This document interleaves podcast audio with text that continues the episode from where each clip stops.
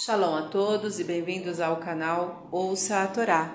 Vamos à quinta aliada para Shá Vayeshev, que está no livro Bereshit, capítulo 39, 1 até o 6. Vamos abrahar?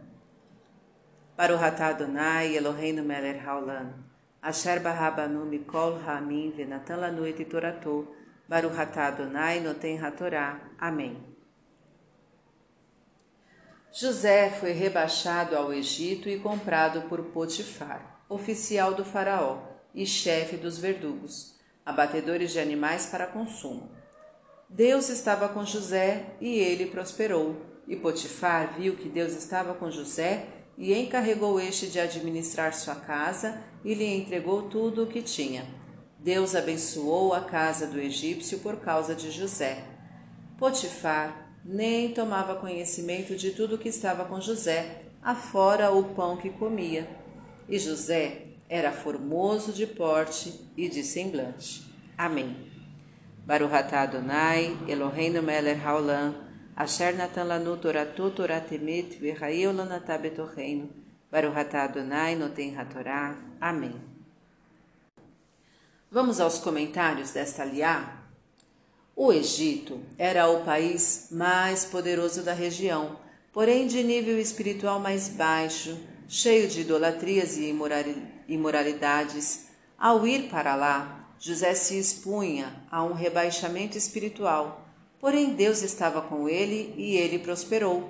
Não devemos temer nos expor a ambientes de baixo nível se tivermos Deus como inspirador e seguirmos seus ensinamentos.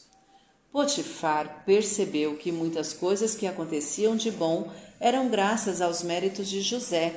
Considerou-o digno de confiança, pois sabia que se Deus estava com José, era sinal de que ele era íntegro. Devemos nos cercar de pessoas que têm a graça divina, pois são de confiança e nos ensinam o comportamento correto. Potifar cuidava bem de José considerando-o um administrador de confiança apesar de escravo. Deus considerou essa atitude como um mérito e o abençoou. Devemos tratar bem a todos, principalmente aos serviçais mais humildes. Potifar não se preocupava com o destino de seus bens, exceto a comida, pois dela dependia sua sobrevivência. Não podemos deixar de controlar os bens dos quais depende nossa sobrevivência. O porte demonstra a maneira de atuar, o semblante, a maneira de ser. O atuar depende da pessoa, da qualidade do comportamento por ela escolhido.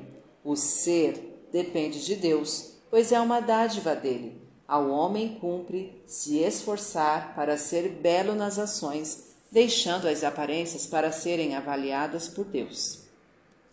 Para refletir, cerque-se de pessoas de boa índole, que reconhecidamente comportam-se conforme a vontade divina, pois elas têm muito a lhe ensinar.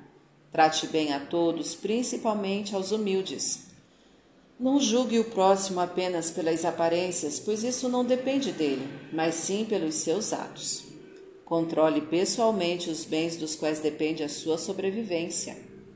Para exercitar, faça um levantamento de quanto você gasta com comida e quanto com lazer mensalmente. O que você conclui disso? Comente abaixo. Tá gostando do conteúdo do canal? Então curta, comenta, compartilha. Se ainda não é inscrito, se inscreve, ativa o sininho e fica por dentro das novidades. Shalom a todos!